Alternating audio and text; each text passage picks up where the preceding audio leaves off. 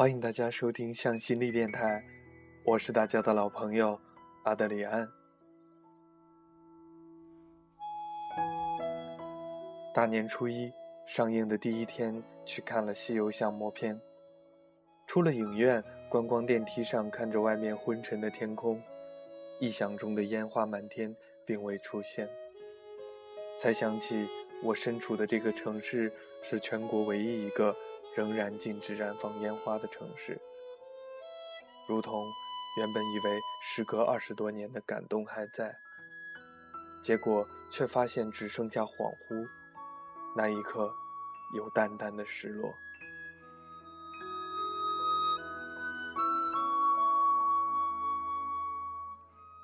感谢你给我的枷锁，无论是多年之前看《大话西游》影响了年少时的爱情观，还是多年之后《西游降魔篇》里的处事观。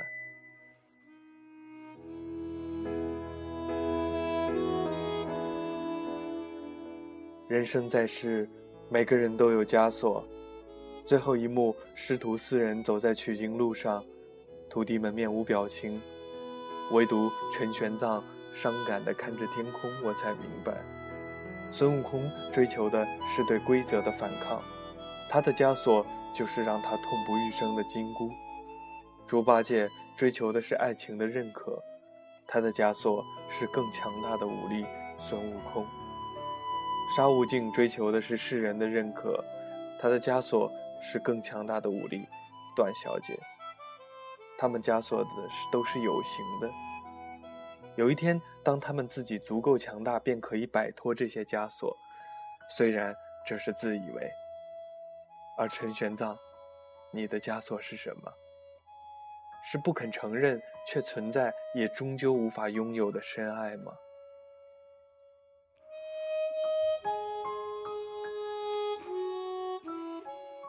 每个徒弟到西天去都有希望。获得更强大的力量，摆脱自己的枷锁，唯独陈玄奘注定无法获得。所以，徒弟们面无表情，其实是对现实短暂的妥协。而陈玄奘已经不需要假装妥协了，他想哭便哭，想笑就笑，因为他不需要任何的力量来摆脱这个枷锁。那个女人用自己的生命。设计好了一把无形而却巨大的枷锁。当然，也许不是那个女人，而是陈玄奘自己。也许可能，也是命运。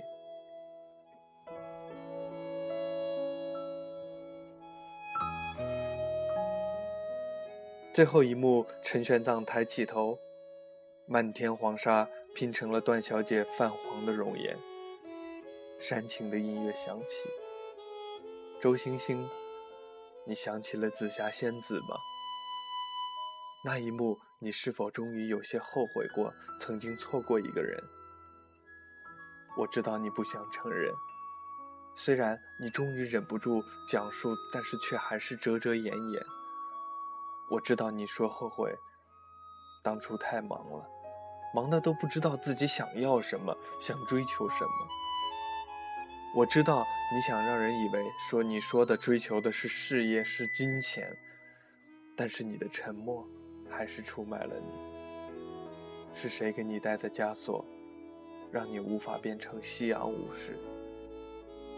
你的枷锁是你的尊严，还是你毫无幽默感的生活方式呢？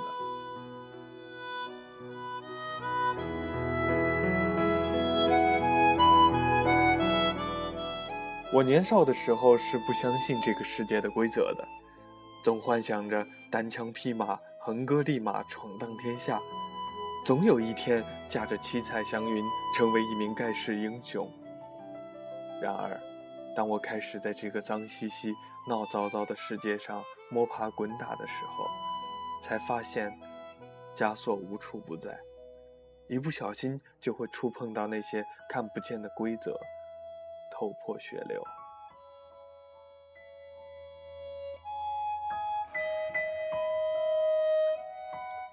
诚如爱情，我坚信真爱都伴着失去而来。